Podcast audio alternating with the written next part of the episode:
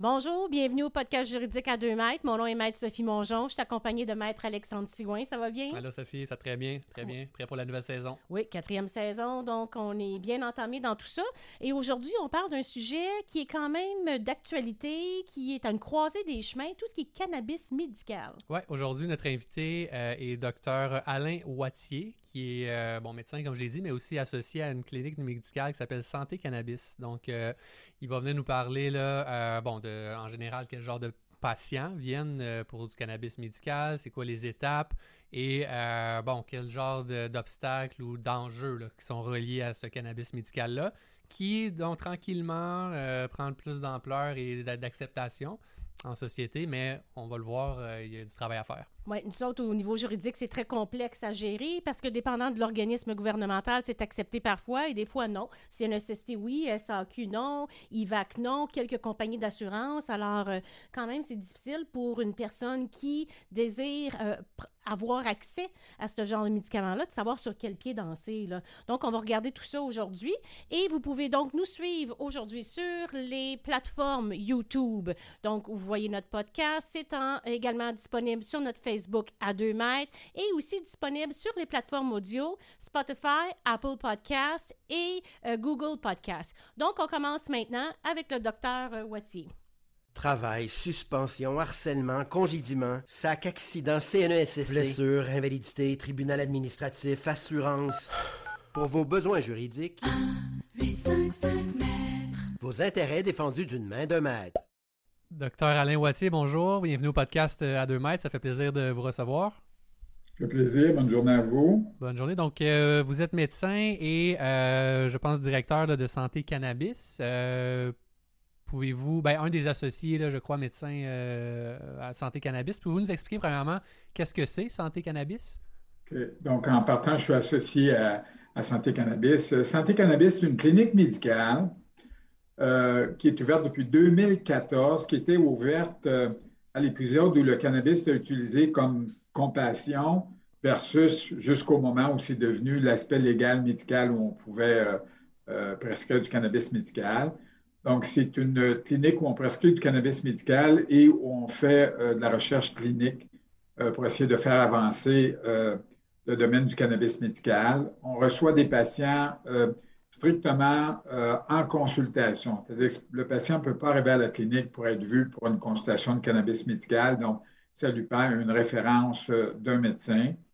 Euh, les consultations sont couvertes par la régie de l'assurance maladie, donc le patient n'a pas à payer son cannabis médical, pas son cannabis médical, sa consultation, mais le patient doit par contre payer son cannabis médical comme n'importe quel patient qui obtient du cannabis médical.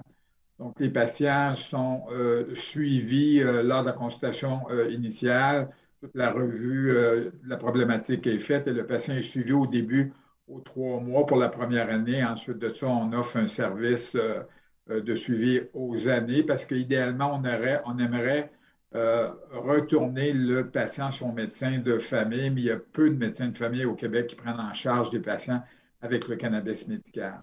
Donc, est-ce qu'un de, vos, un de vos rôles, c'est de prescrire la dose et la, le type de cannabis, entre autres? Oui. Il faut penser que depuis l'ouverture de, Santé Cannabis, on a à peu près 14 000 patients qui sont venus à la clinique. Euh, donc, on, s'est créé une certaine expertise euh, pour certains genres de pathologies pour se dire, bon, on a en guillemets une recette qui pourrait certainement s'avérer efficace à cause du nombre de patients qu'on a vus. Donc, le patient, quand il vient, il, y a l'enseignement de base sur ce que c'est le cannabis, pourquoi on l'utilise en cannabis médical, c'est quoi les données qu'on a pour le genre de pathologie qu'il y a pour qu'on puisse pouvoir l'aider de ce côté-là. Et une fois ça fait, on va expliquer au patient c'est quoi le type de cannabis qu'on va lui donner, le THC, le CBD, c'est quoi les doses qu'on va lui donner, comment il va augmenter ses doses, comment surveiller ses effets secondaires. Et euh, c'est de même qu'on fait le suivi des patients. Donc, quand le patient part de la clinique, il sait comment faire la commande de son cannabis médical et il sait, entre guillemets, la recette de cannabis qu'il va avoir à prendre, puis le dosage progressif de cannabis qu'il va prendre pour traiter euh, sa pathologie de base.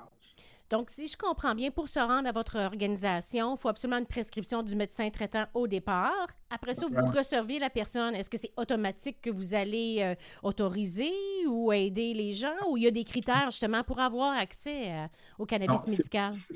C'est pas automatique. Il faut penser que euh, même si on prescrit du cannabis, je vais juste vous donner un exemple. Si un patient vient parce qu'il a un problème de migraine, puis il est, référé par son médecin de famille qui le réfère pour de la migraine, mais que le patient, euh, euh, n'a jamais vu de neurologue, il n'a jamais pris des médicaments usuels pour traiter la migraine, on n'ira pas y donner du cannabis médical spontanément. Le cannabis médical va être utilisé chez des patients qui ne répondent pas au traitement conventionnel pour la pathologie pour laquelle ils viennent nous voir ou le patient qui a essayé la médication pour la pathologie qui nous avait été référée, les patients développé des effets secondaires faisant qu'il n'est pas capable de prendre ces médicaments-là, ou euh, le patient a des contre-indications pour recevoir le genre de médication qu'on pourrait lui donner. Donc, on respecte le fait que le patient doit avoir utiliser les normes usuelles de traitement pour la pathologie pour lesquelles il nous est référé. Il faut qu'il y ait une genre de mesure, une gradation dans les mesures thérapeutiques. les traditionnelles, donc euh, anti-inflammatoires, antidouleurs, physiothérapie, ostéo-acupuncture et... C'est ça. Comme, comme, le, comme il y a, l'Association canadienne de la douleur a un algorithme à suivre pour traiter les douleurs, bien, cet algorithme-là fait que le cannabis est en troisième, troisième position faisant qu'on va utiliser le cannabis à ce moment-là. Une fois qu'il va chez vous et effectivement, vous dites, OK, on considère que vous avez tous les critères nécessaires pour faire une demande de euh, cannabis médical. Euh, comment qu'on fait ça? Est-ce qu'il doit avoir un permis? Comment, comment qu'on procède? La, législation est faite que le cannabis médical n'est pas sur la responsabilité provinciale et sur la responsabilité fédérale. Donc, le gouvernement fédéral a des compagnies qui sont reconnu par Santé Canada pour faire la distribution du cannabis médical. Je vous donne un exemple. Au, Canada, on est rendu à presque 8 à 900 compagnies qui sont capables de distribuer du cannabis médical, faisant que vous voyez bien qu'on n'est pas capable de dire à ce patient-là, vous allez choisir telle compagnie, telle mm-hmm. compagnie. Euh, Santé Cannabis, ce qu'on s'est permis de faire, c'est de dire on, on a à peu près une dizaine de compagnies ça nous prend des compagnies où les patients sont capables d'adhérer au français, parce que des compagnies que c'est seulement des compagnies anglophones. Donc, le patient sait que je lui prescris tant de grammes de cannabis par jour, par mois, et le patient a des choix de compagnie qui peut aller parce que le coût peut varier, le service peut varier. Donc, le patient décide d'aller à la compagnie X. Donc, automatiquement, à ce moment-là, moi, ma prescription va se rendre à la compagnie X. La compagnie X va entrer en contact avec le patient. Les autres savent déjà que le patient doit prendre, je prends un exemple, 20 mg par millilitre de CBD, 1 millilitre trois fois par jour. Donc, il va envoyer les euh, bouteilles de CBD par courrier recommandé au domicile du patient. Mhm. Ça, c'est la législation canadienne pour l'utilisation du cannabis médical. Puis est-ce que euh, est-ce que ça prend est-ce que ça doit absolument venir de vous la prescription avec le nombre de grammes par jour et le, pourcentage de THC CBD ou un médecin disons de, famille qui est peut-être à l'aise pourrait le faire?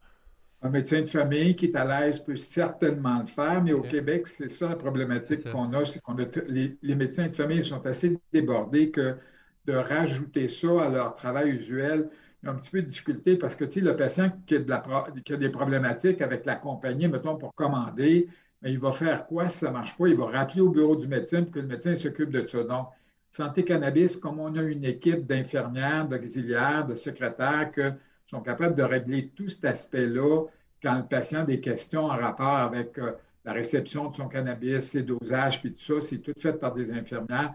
Pour nous autres, c'est plus facile. Mais le médecin de famille peut faire ça sans problème. Les infirmières euh, surspécialisées aussi ont le droit de prescrire du cannabis médical. Je savais pas ça. OK.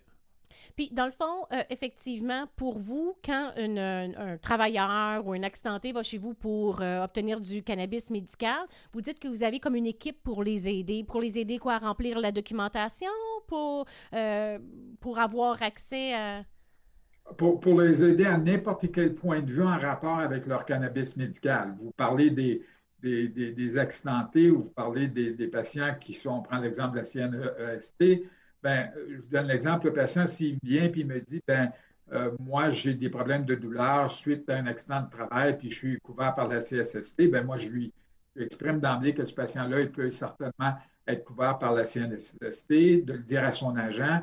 Et la routine, c'est que l'agent va vraisemblablement envoyer un formulaire à remplir que euh, Santé Cannabis va remplir, où il demande des informations, ils vont demander la quantité de cannabis qu'on va donner, quelle sorte de cannabis qu'on va donner, est-ce que le patient a déjà eu d'autres sortes de médicaments, est-ce que le patient a déjà pris du Nabilone, qui est du cannabis synthétique, est-ce que le patient va être capable de conduire, est-ce que le patient est capable d'adapter le cannabis à son travail. Donc, eux autres ont une espèce de questionnaire standardisé qui nous envoie.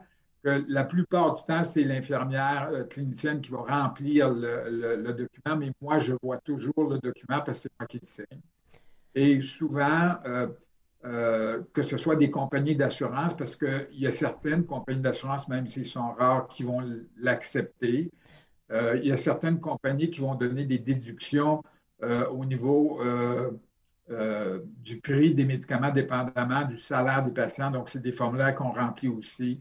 Euh, pour les impôts, les patients ont besoin. Donc, ça, c'est tout fait par le personnel. Un service 360 euh, degrés, vraiment complet. Oui, pour, tout le cannabis, que ce soit l'aspect médical ou l'aspect parallèle pour soit le paiement, les subventions, des formulaires à des compagnies ou à des sociétés différentes. Donc, pour un accidenté du travail, vous les aidez à remplir la documentation pour la CNSST, qu'on sait qui, elle, va l'accepter comme assistance médicale. Pour les compagnies... On n'aide pas le patient à remplir le formulaire. C'est la CNSST qui, qui, nous envoie le formulaire. Nous autres, nous autres, on envoie le formulaire qui, qui est envoyé à, à eux autres et c'est eux autres, après ça, qui prennent la décision. Là. Hum, hum. Puis au niveau des assurances, là, des assurances médicaments, je présume là, que vous faites référence, euh, qui commencent à l'accepter? Très peu d'assurances euh, vont euh, payer le cannabis médical. Il y a à peu près deux compagnies d'assurance au Québec qui vont le, vont le payer. ce n'est pas accepté comme un médicament d'exception par la province de Québec. La RAMQ, hein, c'est ça? Pardon? Donc, la, la Régie d'assurance maladie du Québec, c'est ça? C'est pas, pas reconnu comme un, médicament d'exception. Donc, pour d'autres sortes de patients qui ont besoin de médicaments d'exception, c'est le médecin habituellement qui va remplir le formulaire puis tout ça. le cannabis n'est pas accepté comme médication d'exception. Puis le cannabis médical, est-ce que c'est encore prescrit essentiellement pour de la douleur ou maintenant même pour des troubles psychologiques ou, cognitifs ou dépressifs, là, euh, ça commence à, peut-être euh, démontrer des effets bénéfiques? Bon, tu sais, c'est certain que vous parlez à quelqu'un que ça fait quatre ans qui fait juste travailler dans le cannabis médical. Euh, moi, je peux vous mettre un confrère à côté de moi qui va vous dire, moi, je ne prescris jamais de cannabis médical parce qu'il n'y a pas ce qu'on appelle l'evidence-based medicine pour le prouver. Par contre, il y a d'autres façons d'avoir fait des études pour démontrer qu'il y a de l'efficacité du cannabis médical. C'est sûr que la douleur chronique, mm-hmm. c'est l'indication numéro un. Ça, c'est clair. Mais tu sais, quand on regarde la littérature, puis quand euh, on voit des congrès internationaux sur le cannabis médical, puis tout ça, euh, c'est pas facile de sortir les études selon les normes usuelles que les docteurs sont habitués à suivre pour voir les études, comme on fait, comparé à un placebo, etc., etc., etc. Donc, il faut se fier beaucoup sur ce que la littérature va publier dans des études de, de, de cohorte. C'est-à-dire que individu a évalué 100 patients avec des scléroses en plaques, puis les résultats qu'il a vus, c'est ça, ça, ça. Donc, on part de ce principe-là. C'est sûr que près de 90% de la clientèle qu'on voit à Santé Cannabis, c'est des problèmes de douleur chronique. On voit beaucoup de pathologies neurologiques euh, euh, avec dégénérescence, de plus en plus de santé mentale. La santé mentale, il y a cinq ans, il n'y a pas personne ou pratiquement pas personne qui prescrivait du cannabis. Même au Québec, la majorité des psychiatres étaient contre le fait de prescrire du cannabis euh, à, des patients qui avaient des problèmes de santé mentale, mais avec le temps, on s'est aperçu qu'il y a beaucoup de ces patients-là qui pouvaient réagir avec le CBD. On ne donne pas de THC parce que lui est trop stimulant, puis il peut donner des, effets euh, centraux. C'est la plus grosse problématique. Donc, on s'est aperçu que ça peut être utilisé, mais si je prends l'exemple de la santé mentale, moi, très souvent, je vais travailler en collaboration avec le psychiatre avant de m'embarquer avec la série de médicaments qu'il prend, puis moi, aller donner du cannabis en plus. des maladies neurologiques, euh, La sclérose en plaques est une des, importantes. Les problèmes d'autisme aux États-Unis qui sont de plus en plus traités par du cannabis médical. On fait beaucoup de soins palliatifs aussi, des patients en, phase terminale. Comme hier matin, moi, je suis rentré au bureau, il y avait trois demandes de consultation pour des patients avec des néoplasies en phase préterminale qu'on leur donne priorité parce que ces patients-là, la plupart du temps, ont gros des douleurs, donc on les voit rapidement. la clientèle commence à, changer et à être d'autres pathologies que juste des pathologies euh, comme la douleur. Donc, on voit effectivement qu'il y a un avancement de, l'acceptation du cannabis comme étant un traitement comme tel. Vous parliez là chez euh, Santé Cannabis, mais aux cliniques de la douleur, à votre connaissance, est-ce qu'on commence à intégrer justement dans les cliniques de douleur habituelles, au CHUM, euh, Montreal General, tout ça, est-ce qu'on commence à intégrer le cannabis médical en centre hospitalier ou pas encore? Le milieu anglophone va l'utiliser plus parce qu'il faut penser que le le principe du registre du cannabis médical au Québec est parti de quelqu'un de McGill. Donc, McGill va utiliser le cannabis médical dans leur clinique de douleur, euh, puis il y a des médecins en soins palliatifs qui vont l'utiliser. L'Université de Montréal, le CHUM, moins chaud à l'utilisation du cannabis médical. Ils vont par contre référer des patients. Euh, si je prends l'exemple de Sherbrooke, moi, le, CHUS, au CHUS à la clinique de douleur, il y a une médecin qui prescrit euh, régulièrement du cannabis médical. Québec, je suis moins au courant. On avait une clinique à un moment donné à Québec, mais avec la COVID, ça, ça donnait de plus en plus de problèmes à un moment donné pour recruter le personnel, puis tout ça, fait qu'on a fermé la clinique de Québec. À Québec, il y a des médecins qui en prescrivent du cannabis médical, mais spécial à l'intérieur des hôpitaux, ça, je ne peux pas vous dire, je ne sais pas. Vous avez parlé tantôt, effectivement, qu'il y avait comme une ouverture pour la CNSST, qu'il y avait des formulaires. Vous avez parlé de deux compagnies d'assurance qui emboîtent le pas. Euh, nous, on a plusieurs accidentés de la route euh, qui se retrouvent dans des situations où, effectivement, c'est difficile. Euh, eux, pour l'instant, je pense que vous êtes vous avez les mêmes informations que moi, c'est que pour l'instant, c'est pas du tout, du tout accepté comme un médicament comme tel. C'est pas, pas du tout, du tout accepté par la SAC. Euh, puis il n'y a pas juste la SAC, il n'y a pas juste la CNEST aussi, il y a l'IVAC, il y a le. CALAC.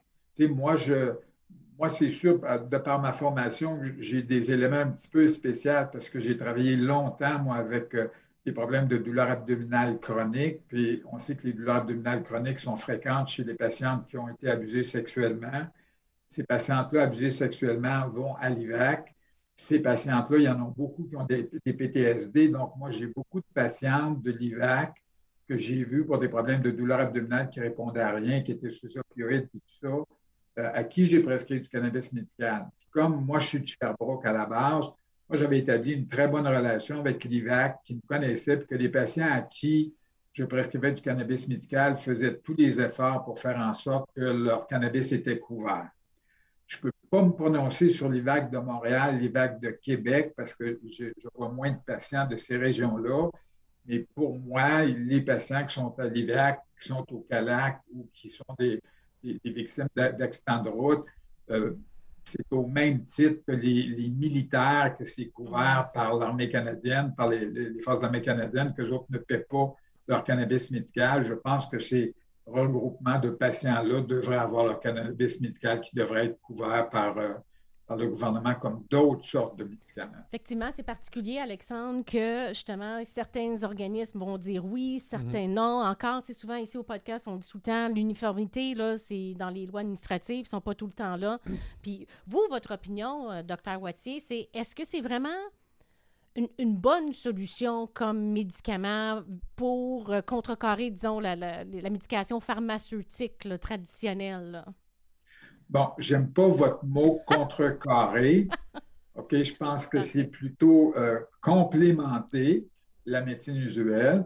Par contre, ça a un effet intéressant sur l'utilisation des narcotiques parce que mm. là, là, je vais me concentrer surtout chez les patients douloureux parce que c'est ceux-là qu'on trouve le plus le patient douloureux qui vient à Santé Cannabis, là, c'est pas la personne qui a mal au ventre une journée sur cinq. Ben c'est le ben patient ben douloureux qui souvent est suivant en clinique de douleur, que son infiltration au mois, que ses narcotiques qu'il prend et très souvent qui a déjà fait euh, l'essai avec du cannabis.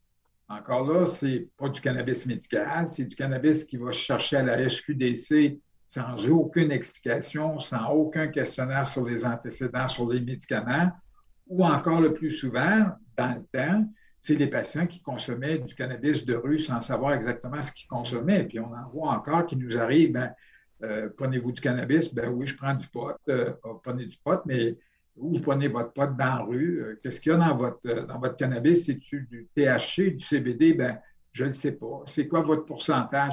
Je ne le sais pas. Mais la seule affaire que je peux vous dire, docteur Wattier, là, moi, je prends ça, j'en prends pas beaucoup. Je prends juste un joint le soir avant de me coucher. Je suis pas basé pas en tout, puis je fais une très bonne nuit, puis mes douleurs, j'en ai pratiquement pas. souvent, c'est ce genre de patients-là qu'on a. Donc, ce que nous autres, on essaie de faire, c'est d'avoir un amalgame de leurs médicaments qui ont, de leur donner le cannabis selon les compétences qu'on a, avec deux buts. Le premier but, c'est toujours de soulager leurs trois buts. Le premier but, c'est de soulager leurs symptômes. Le deuxième but, c'est pas d'avoir d'effets secondaires. Le troisième, bien, si on des narcotiques, d'être capable de leur débarrasser de leurs narcotiques. Et ça, la littérature s'en vient de plus en plus clair là-dessus que le cannabis peut faire en sorte que chez beaucoup de patients, on est capable de les sevrer là.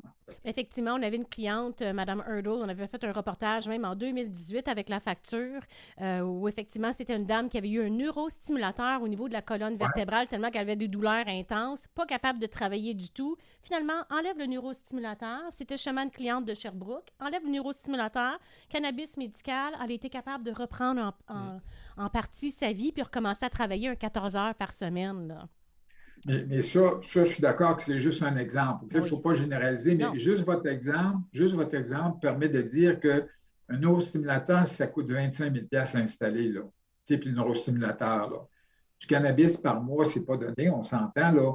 Mais tu sais, avant d'avoir une facture de 25 000 de cannabis, il va falloir en prendre pas mal. Il y a des bonnes chances qu'on va contrôler la douleur chez quand même un bon nombre de patients parce que moi, j'en ai des patients qui ont des neurostimulateurs que ça ne fonctionne pas, puis que je mets sur cannabis, je ne vous dis pas qu'il fonctionne tout, parce que le patient qui est rendu à avoir un neurostimulateur, c'est un patient qui est rendu au bout de la corde pas mal en termes de traitement médical. Mais tu sais, moi, je pense que si on est capable d'utiliser, puis surtout de contrôler l'utilisation du cannabis, on ne donne pas du cannabis, puis on dit prends ton THC jusqu'à temps que tu sois basé, tu vas voir ta douleur va disparaître. C'est pas ça, là. On donne du cannabis, on ne veut pas avoir d'effet euh, secondaire. On ne veut pas avoir de méfaits, on ne veut pas avoir de dépendance qui va s'installer avec le cannabis parce qu'on va donner des trop grosses doses pour trop longtemps. Ces patients-là sont suivis. Ici, juste avec du CBD qui donne la plupart du temps pas d'effet secondaire, le patient est amélioré de façon significative, ben, je pense qu'on a une bonne réponse thérapeutique. Puis, il faut comprendre aussi que ces patients-là, puis moi, je leur dis, moi, des patients à qui j'ai donné du cannabis, là, qui sont venus pour me dire que 100% de leurs symptômes étaient disparus. Là.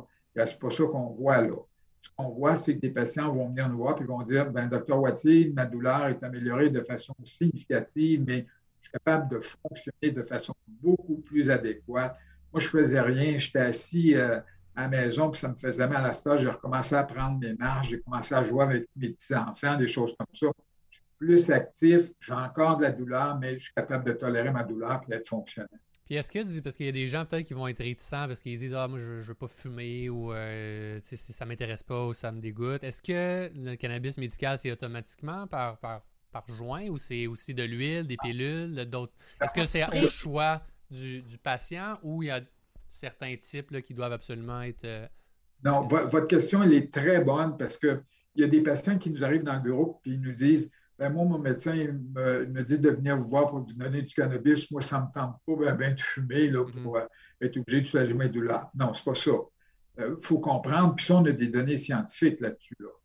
Quand on commence à traiter un patient avec du cannabis médical, on va y aller surtout avec des huiles, mm-hmm. parce que les huiles sont absorbées par la bouche, par le système, vont prendre deux heures avant d'agir, mais on va jouer à peu près pour huit heures. En donnant des huiles, deux ou trois fois par jour, on est capable de couvrir toute la journée pour protéger le patient. L'utilisation de joints qu'en médecine, on ne donne pas parce qu'un joint pour les poumons, c'est l'équivalent de fumer cinq cigarettes. Donc, moi, je ne prescris jamais de joints, sauf, des fois un patient qui est en phase terminale, qui a déjà pris des joints, plutôt que de commencer à y compliquer la vie avec un vaporisateur, on va faire vaporiser euh, le cannabis séché Euh, on va expliquer aux patients comment le prendre, mais le cannabis séché, vaporisé, ben, c'est un joint, mais à la place de le fumer par la bouche, c'est une machine qui le fume, c'est moins toxique pour les poumons, c'est presque pas toxique pour les poumons. Ça, c'est bon pour les crises de douleur. Donc, j'essaie de contrôler mon patient deux jours avec des huiles de cannabis, avec habituellement un mélange de THC, de CBD.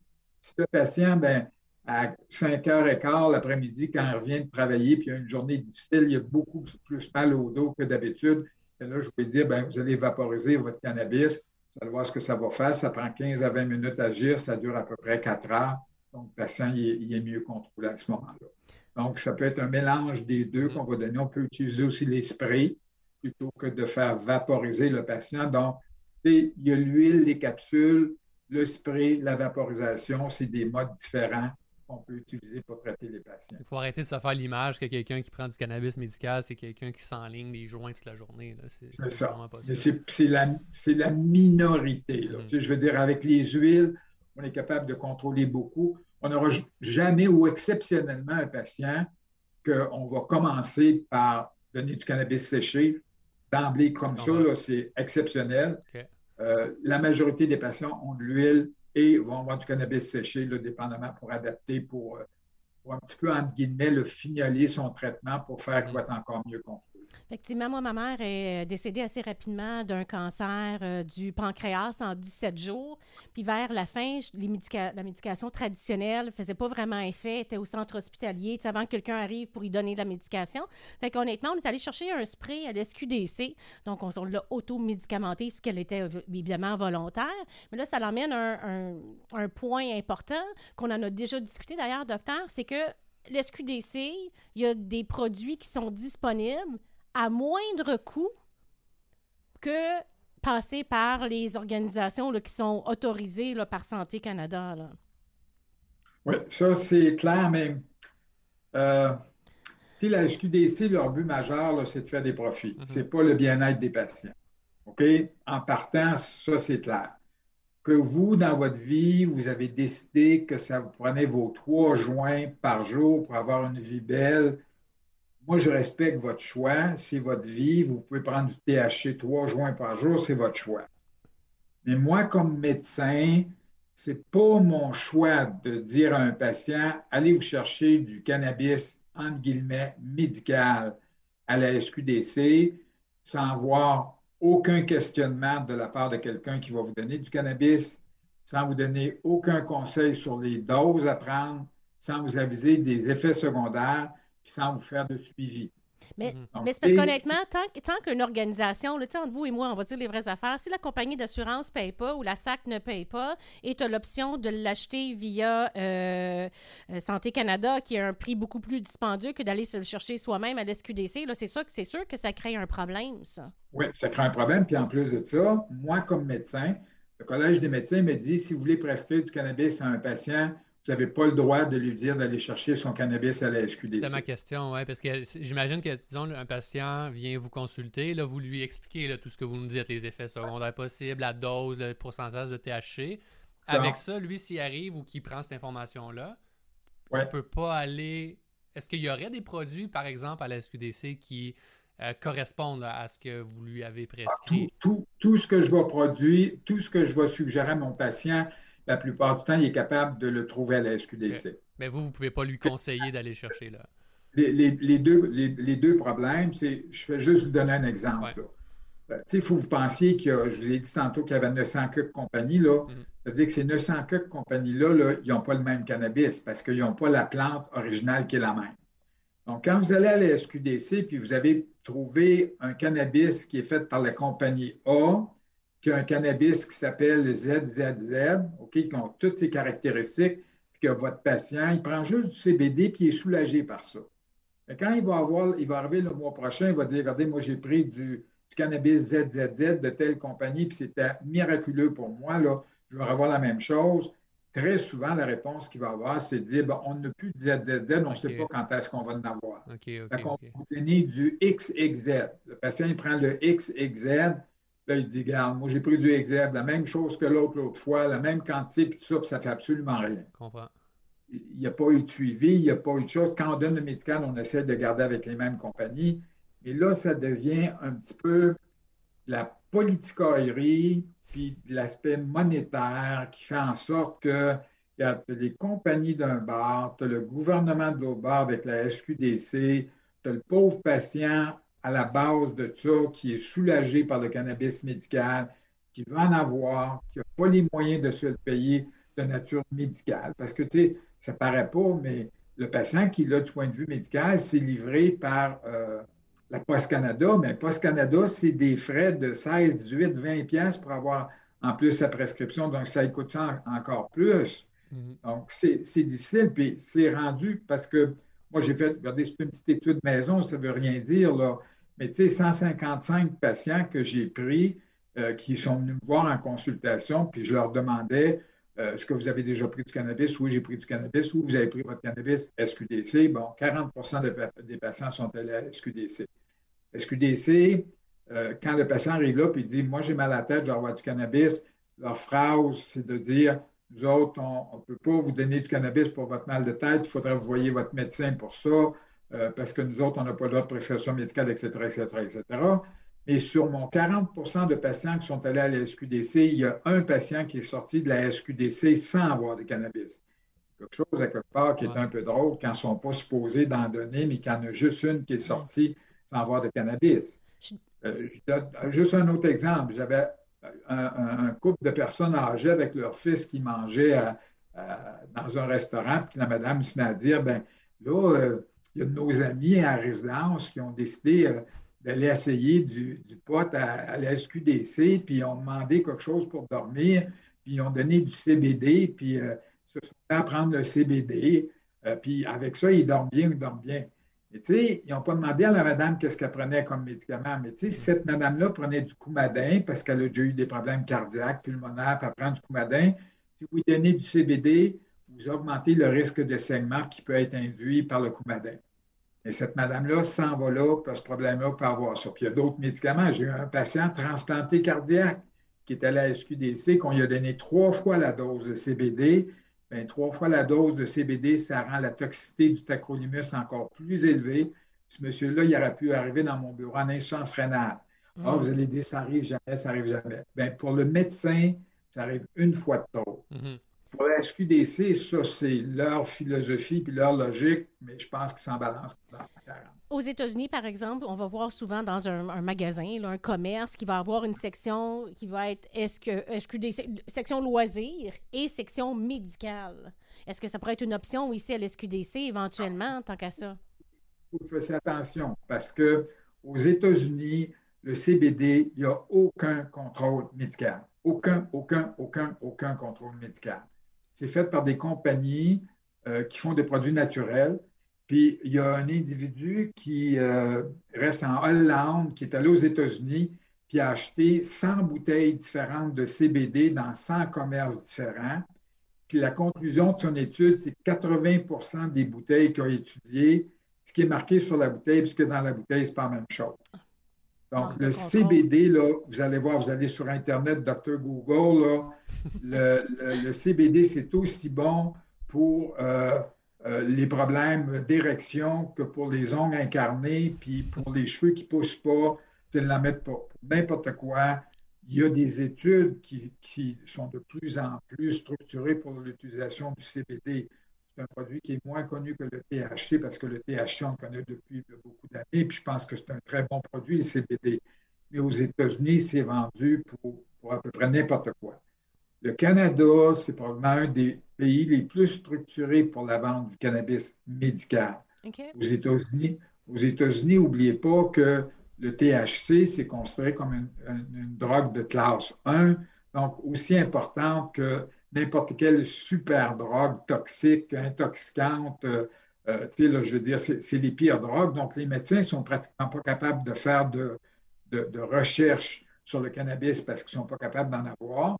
Moi, j'ai formé des médecins américains, puis les médecins américains, ils, m'expliquent qu'est-ce qu'ils font avec les patients quand ils arrivent dans leur bureau. Là. Moi, j'arrêterais de faire du cannabis demain matin. C'est compliqué. La législation varie d'un État à l'autre les patients ne peuvent pas transporter, ne peuvent pas avoir ce qu'ils veulent.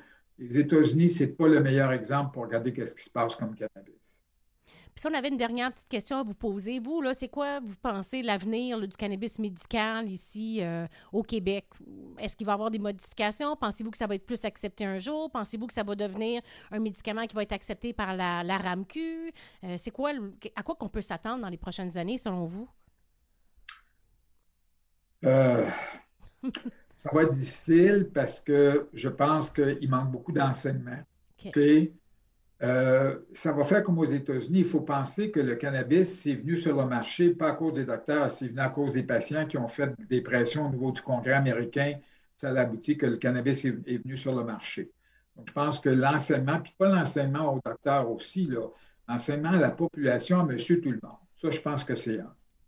Deux, moi personnellement, je pense qu'il faut absolument que le ministère de la Santé se mêle de ça, puis qu'il y ait à quelque part une espèce de collaboration avec la SQDC et les individus qui prescrivent du cannabis médical. Tellement d'accord avec vous là-dessus. je pense que c'est extrêmement important parce que le cannabis médical, sans ça, va mourir.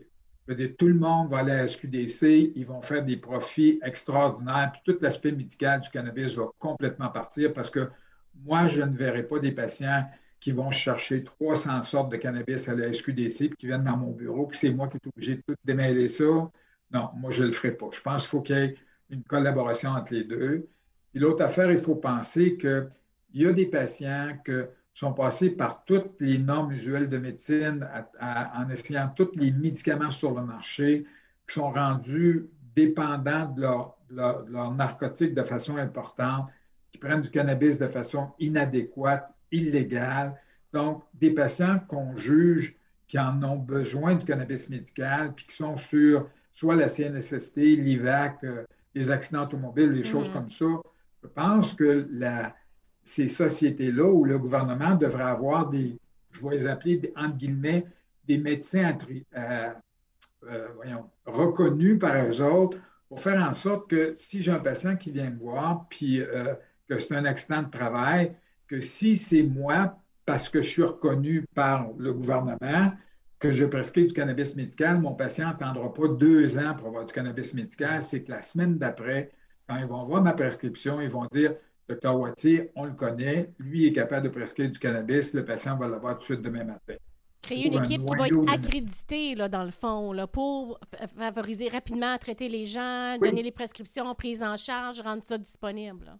Oui, parce que ça prend beaucoup, avec le, régime de la CNSST, ça prend beaucoup trop de temps. J'ai vu des patients, moi, là, deux ans, deux ans et demi, qu'ils attendent pour avoir du cannabis médical. Et ces patients-là, ils savent qu'ils sont soulagés parce qu'ils continuent à prendre leur cannabis de, rue, mm-hmm. mais ils n'ont pas pris ma prescription médicale encore parce que financièrement, ils ne peuvent pas se le payer.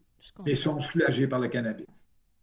Puis le délai avec les compagnies ou les, euh, justement les compagnies autorisées, les 8-900 euh, que vous avez mentionné tantôt. Ah, eux autres, pour, rapide, ouvrir le cannabis, c'est pas long. En 10 jours, le cannabis est rendu à la maison.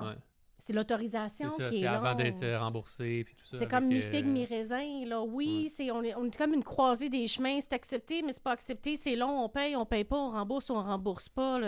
donc, il y a encore beaucoup à faire pour uniformiser tout ça. Il, y a il y a beaucoup d'ouvrages à faire. Je pense qu'on est on est au premier balbutiement. C'est sûr que quand tu travailles tout le temps là-dedans, moi, je pense que ça, a sa place, le cannabis médical. Ça va être difficile de faire une place selon les normes actuelles de, la recherche médicale parce qu'on va avoir de la à le faire, mais il y a des façons de le faire. Euh, une fois que ça va être accepté là, puis que des médecins qui vont s'y intéresser, l'idéal, ça serait d'avoir un neurochirurgien qui dit, moi, là, je connais bien le cannabis, je sais à quel patient de neurochirurgie je devrais le donner. Moi, je suis neurologue, je connais mes, mes pathologies neurologiques, je connais le cannabis, je suis capable de le donner à mes patients. Tu sais, là, euh, y aller par spécialité, puis d'avoir des médecins de famille qui sont capables de le faire. Puis l'autre chose aussi qu'on n'a pas parlé du tout, c'est à quand le cannabis va être capable d'aller dans les pharmacies, ça va régler le problème partout. Mm-hmm. Totalement d'accord avec vous. Donc, effectivement, on a encore beaucoup de choses qui s'en viennent. Euh, c'est comme vous disiez, on est au balbutiement de tout ça. Euh, peut-être d'ici 18 mois, on va se reparler, puis il va y avoir eu de l'avancement, euh, puis ça va être plus accepté, non seulement au niveau moral, parce qu'il y a encore des préjugés, mais au niveau aussi d'uniformisation du paiement par les assurances. Bien, merci beaucoup, docteur Boitier. On apprécie sincèrement que vous ayez pris le temps de discuter puis partager avec euh, nous vos connaissances puis votre, euh, votre passion puis votre utilité là, dans l'avancement des douleurs chroniques au niveau du cannabis médical. Merci beaucoup. Ça me fait plaisir. Merci beaucoup. Merci. Structube, en magasin ou en ligne, c'est votre destination pour découvrir un vaste choix de meubles modernes et tendances offerts à des prix exceptionnels. Profitez maintenant de la livraison gratuite avec un achat de plus de 299 Structube, pas prix, beau style. Bonjour, Madame Chantal Langto. Merci beaucoup d'avoir accepté de venir partager votre témoignage avec nous euh, et les auditeurs là, sur votre parcours pour euh, faire une demande de cannabis médical. Oui, bonjour, merci. Avec plaisir. Vous, Madame Langto, vous avez été victime d'un accident de la route il y a long, il y a plusieurs années, là. Oui, en 2005. OK, donc euh, quand même un accident assez sévère qui vous a causé des séquelles importantes, comme quoi, par exemple?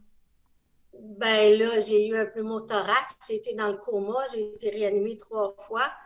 Euh, puis euh, j'ai été j'ai eu un traumatisme crânien et j'ai perdu ma jambe droite. Depuis ce temps-là, pour vous soigner, qu'est-ce que vous avez pris comme médication? Oh, j'en ai pris beaucoup des médications très fortes, comme le Cymbalta. Euh, j'en ai pris beaucoup qu'il a fallu que j'arrête parce que ça me faisait vraiment des spasmes dans ma jambe coupée. Hmm. Euh, plus, je n'étais plus capable de. Mais le pire, là, c'est le Cymbalta qui, euh, lui, plus j'en prenais, plus que je trouvais que ma mémoire, euh, je la perdais de plus en plus, puis tous les matins, je devenais étourdie. Donc, quand j'ai entendu parler de, de, cannabis, santé cannabis, ben, j'ai demandé une référence à mon médecin de famille, puis je suis allée, puis euh, ça va faire un an au mois d'avril qui s'en vient que je prends mon huile de cannabis, puis je vois beaucoup la différence. Une différence où, comment, qu'est-ce que ça a comme effet positif pour vous? Bien, quand je prenais mon Cymbalta, je le prenais pour euh, angoisse, anxiété, puis ma fibromyalgie, parce que j'ai hérité de ça après le gros choc de l'accident. Et euh, le, voyons, le Cymbalta, euh, j'ai commencé à le prendre pour tout ça. Je sais que la... Voyons, je suis mêlée, je m'excuse. Je sais que l'huile de cannabis fait les mêmes effets, mais encore mieux. Parce qu'avec mon Cymbalta, en plus, entre-temps, je prenais des Tylenol en hmm. plus pour m'aider. Fait que c'est ça de plus, ça de plus, ça de plus. Là, maintenant, depuis un an que je prends le cannabis, euh, l'huile de cannabis, j'ai diminué mon Cymbalta. Puis j'espère que j'en aurai plus bientôt que de Cymbalta parce que je vois les effets néfastes que ça fait sur le corps, sur le cerveau. vous pensez même que peut-être le, cannabis médical pourrait faire en sorte que les autres médicaments que vous preniez, puissiez les abandonner? C'est ça un peu l'objectif, si possible? Bien, surtout, le, oui, le Cymbalta, là, je prenais 90 mg, là, je suis rendue à 60. OK, déjà. Déjà, déjà. Mhm. Puis euh, j'y vais selon euh, mon médecin de santé cannabis. Mhm. J'y vais selon sa, condition. Puis je descends tranquillement, pas vite. J'en jase avec mon médecin de famille, puis ça va très bien. Avec l'huile de cannabis, j'ai pas besoin de prendre de Tylenol entre-temps. Mhm. Je suis beaucoup plus euh, reposée et ma mémoire s'améliore. Puis le Cymbalta, quand vous preniez cette médication, ben, vous la prenez toujours, mais... Euh, Encore un peu moins. Un peu moins. Qui qui la paye, cette, euh, cette médication-là?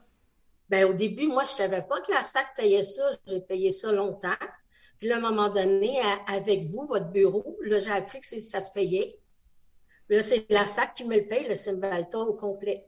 Mais maintenant que vous cumulez ou en tout cas vous essayez de remplacer par l'huile de cannabis, est-ce que ça, c'est remboursé par la SAC? Pas du tout, pas du tout. Puis moi, je débourse beaucoup de mes poches, là. On parle d'un estimé à peu près de combien par mois que ça fait en sorte que ça vous coûte? Ben moi, ça me coûte 150 par mois. Puis honnêtement, si je comprends bien, si vous restiez avec la médication traditionnelle, ben ça, c'est tout couvert. Oui, exactement. Mais cette médication-là, à la longue, elle vient qu'elle nous, euh, nous mhm. dérange beaucoup, là. Puis en plus, ben, le cannabis médical sur vous, en tout cas, ça semble avoir un effet positif. Donc, vous avez. Vous allez mieux, puis vous diminuez les effets secondaires des autres. Puis je ne sais pas combien ça pourrait coûter à la SAC, là, à peu près, le, Saint-Balta par mois. Euh, mais on ben, s'entend. J'ai les chiffres. Ah oui, OK. Oui, ça me coûte 77,80 par mois, euh, pas en mois, mais à la SAC. Mm-hmm. Euh, avec, euh, parce que euh, moi, je vais jusqu'à 90 mg, mais c'est un 60 puis l'autre 30. Il n'y en a pas 90 d'une pilule. Là. Ouais, ouais, ouais. Donc, ça. Puis, moi, je me commande l'huile de cannabis, trois bouteilles de 50 ml qui me coûtent 300 ça me dure 50 jours. OK. Donc, presque deux mois là, pour ces bouteilles-là. Et là, donc en ce moment, vous, c'est de votre poche au complet. Il n'y a même pas une partie euh, qui est couverte euh, par la SAC. Fait que c'est ça, Sophie, ça, c'est un, un, problème. Je pense qu'il y, y, a vraiment d'avancement de, à faire là-dessus parce que euh, des fois, ben, ça peut. Mettons que le Saint-Balta coûte à la SAC 70 ou 75 par mois. Pourquoi ne mm-hmm. pas mettre ce montant-là sur le remboursement au moins minimal du, cannabis médical? En plus, vous allez mieux avec ça. Puis peut-être qu'à un moment donné, Saint-Balta va être complètement arrêté. On vous le souhaite. Euh, oui, j'espère.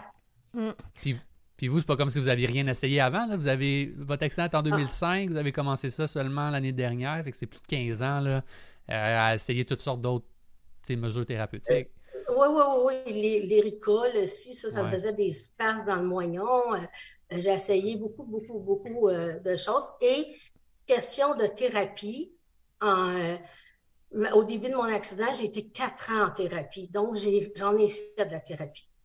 Donc, on a essayé d'autres options, comme Dr. Wattier disait. Mhm, mhm. Euh, on a essayé d'autres options. et ça devient une option qui est finale, mais finalement, qui, tranquillement, pas vite, je trouve, qui devient économique. Donc, ça aussi, c'est une modification. Surtout quand tu es encadré. Ce n'est pas un achat euh, à l'SQDC comme ça, le sporadique. C'est vraiment encadré médicalement avec un médecin. C'est pas la même chose. Non, mhm. c'est pas le même traitement du tout. Là. Bon. Euh, de toute façon, mon huile de cannabis, il n'y en a pas à, à SQDC comme la mienne.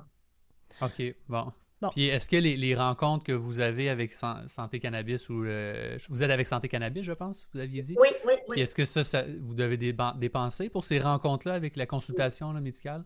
Non, euh, comme euh, je suis loin, eux sont sur la rue Sainte-Catherine, moi je suis à Mirabel, mais euh, ça se fait par Zoom ou par téléphone, mhm. mais il faut que j'aille le voir une fois par année en présentiel. OK quand même, je trouve que c'est une belle solution. Et avant que j'oublie, je vais en faire un petit rappel. Ceux qui sont prestataires d'accident de, de, la route ou euh, accident de travail, si vous devez débourser de la médication de votre poche, vous vous présentez au pharmacien, vous donnez votre numéro de dossier et ils vont faire les transactions directement avec la SAC, au moins faciliter tout ça, là, mhm. malgré, euh, euh, au moins pour que ça soit plus facile pour vous. Là. oui, au début, ouais, là, en 2005, c'était comme ça. Ça a arrêté pendant des années. Puis là, c'est revenu depuis 3-4 ans, ça. Que là, c'est les pharmacies qui les. Euh, mais ça va arrêter à un moment donné. C'était nous qui voulons s'en occupe. Oui. Mais quand le dossier est un petit peu plus litigieux, c'est plus difficile à ce moment-là. c'est pour ça que maintenant que c'est revenu, qu'on a réussi à régler votre dossier euh, sur certains aspects.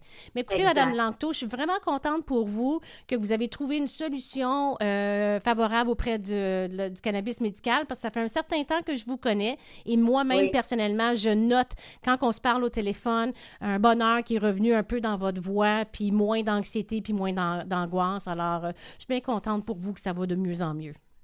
Oui, bien, merci beaucoup, puis ça fait du bien, puis je suis très contente de vous avoir. Ah, vous êtes gentil. ben, merci beaucoup d'avoir partagé ben votre histoire avec nous. Merci. Bye bye. Merci. Bye bye.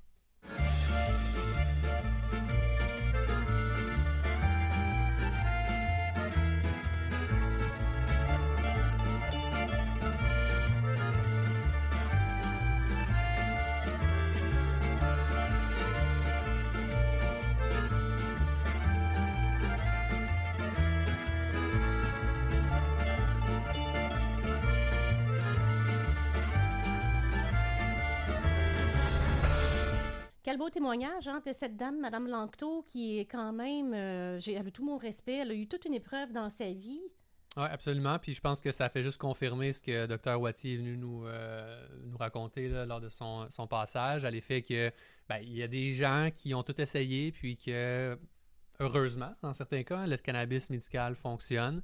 Euh, reste que, comme on en a parlé un peu avec Dr. Wattier, puis dans d'autres podcasts, on dirait qu'il manque encore l'uniformité entre les organismes, entre les assureurs, même entre les gouvernements pour tout que ça soit plus simple et que les gens n'aient pas de disparité de traitement parce que tu es un accident de voie de, de, de, de La voiture. route, c'est ça, comme Mme Langto, là, qui, elle, euh, on voit sa médication qui baisse tranquillement pas vite, qui était payée et remboursée par la SAQ, et là, maintenant, qui est en train de faire une transition vers le cannabis Mhm. médical, mais là, c'est- ça, c'est assez frais. Exact. Tandis que si elle était une accidentée de la route, euh, du travail, pardon, ben, à ce moment-là, ça aurait été remboursé. Bien sûr qu'il y a des critères, c'est pas si facile que ça, mais au moins, il y avait il y a espoir là, de remboursement. Ouais, donc moi, ce que je retiens, c'est qu'en ce moment, c'est possible, premièrement, d'avoir accès à des médecins spécialisés dans le cannabis médical, entre autres à la clinique euh, Santé Cannabis. Oui, Euh, que, bon, pour le remboursement de ce, ce cannabis-là, là, il peut y avoir des obstacles. Euh, Donc, dépendamment de. On est un accidenté de la route, du travail, un accident aussi privé. là. Oui, Euh, oui. Le docteur euh, Wattier a mentionné deux compagnies d'assurance seulement qui remboursaient. Donc, euh, il reste beaucoup de travail à faire Ben, là-dessus. au moins, ça emboîte le pas. Ouais. Donc, on va vous mettre ici disponible des décisions qui ont été rendues par le tribunal administratif du travail. Vous pouvez voir les références si vous avez un dossier qui est pendant devant la CNSST pour le remboursement de cannabis médical. On vous donne les références qui peuvent vous servir de jurisprudence. Alors voilà, ça complète notre épisode de cette semaine. Alors, vous pouvez nous suivre régulièrement sur les plateformes YouTube, donc où vous voyez le podcast actuellement, sur la plateforme Facebook. Et si vous avez manqué euh, le podcast en direct, vous pouvez toujours le réécouter euh, sur Spotify, Apple Podcasts et Google Podcasts. Donc, on remercie nos invités, on remercie l'équipe technique et bien sûr, on fait une petite mention à notre commanditaire Structube et euh, Frank Lyman Design ainsi que les boutiques Les Cousins et Vertige à Repentigny qui me fournissent mes vêtements. Alors, euh, si vous avez des questions entre-temps, n'hésitez pas de les indiquer sur la page Facebook de A2 mètres, nous écrire à info à commercial 1-855-mètres.com et un petit coup de téléphone ou 1-855 mètres. Également, on peut répondre à vos questions euh, par rapport au cannabis médical ou toute autre question en ce qui concerne les accidents de travail, les accidents d'auto, les relations de travail, les assurances et équipe, euh, également, on a une belle équipe pour toute autre sorte de questions euh, juridiques. Alors voilà, on vous souhaite une bonne semaine et à la semaine prochaine.